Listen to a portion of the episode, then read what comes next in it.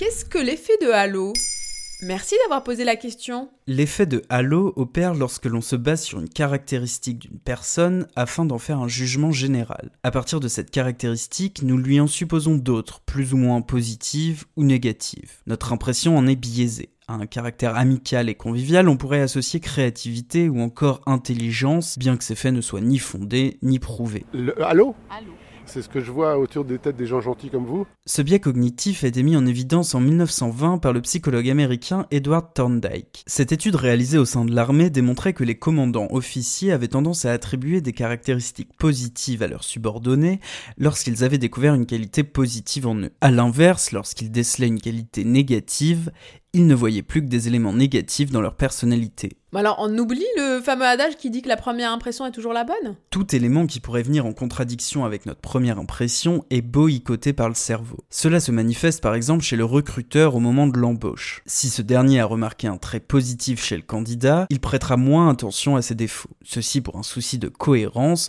le cerveau aime rester cohérent. Il évite ainsi d'être en contradiction. allô? Non mais allô quoi? T'es une fille, t'as pas de shampoing. Allô? Allô? Cependant, ce phénomène est aussi mis en exergue par les discriminations de certains recruteurs. Une belle personne sera considérée comme plus intelligente et plus compétente. Elle aura plus de chances d'être recrutée pour un emploi qualifié. Le recruteur lui attribuera aussi des prétentions salariales plus élevées. La taille d'une personne compterait ainsi dans le montant du salaire. Selon une étude, il augmenterait de 300 dollars par an et par centimètre.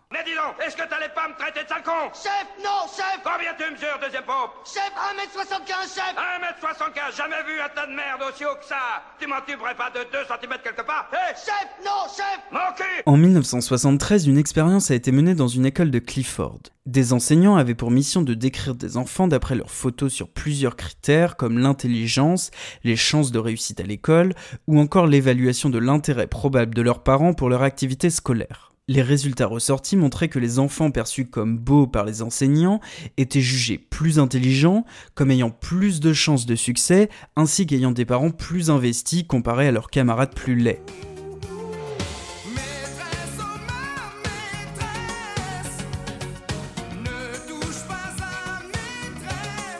Et cet effet peut même avoir des conséquences plus sérieuses et intervenir lors du jugement de la culpabilité d'une personne. Un chercheur de l'université de Toronto s'est penché sur l'influence que pouvait avoir l'effet de halo lors d'un procès. Des personnes ont eu pour tâche de juger de la culpabilité de plusieurs individus. Un texte décrivant les faits ainsi qu'une photo leur était fourni. L'objectif était d'observer la différence de jugement lorsque l'attractivité de la personne sur la photo changeait mais que le texte restait le même.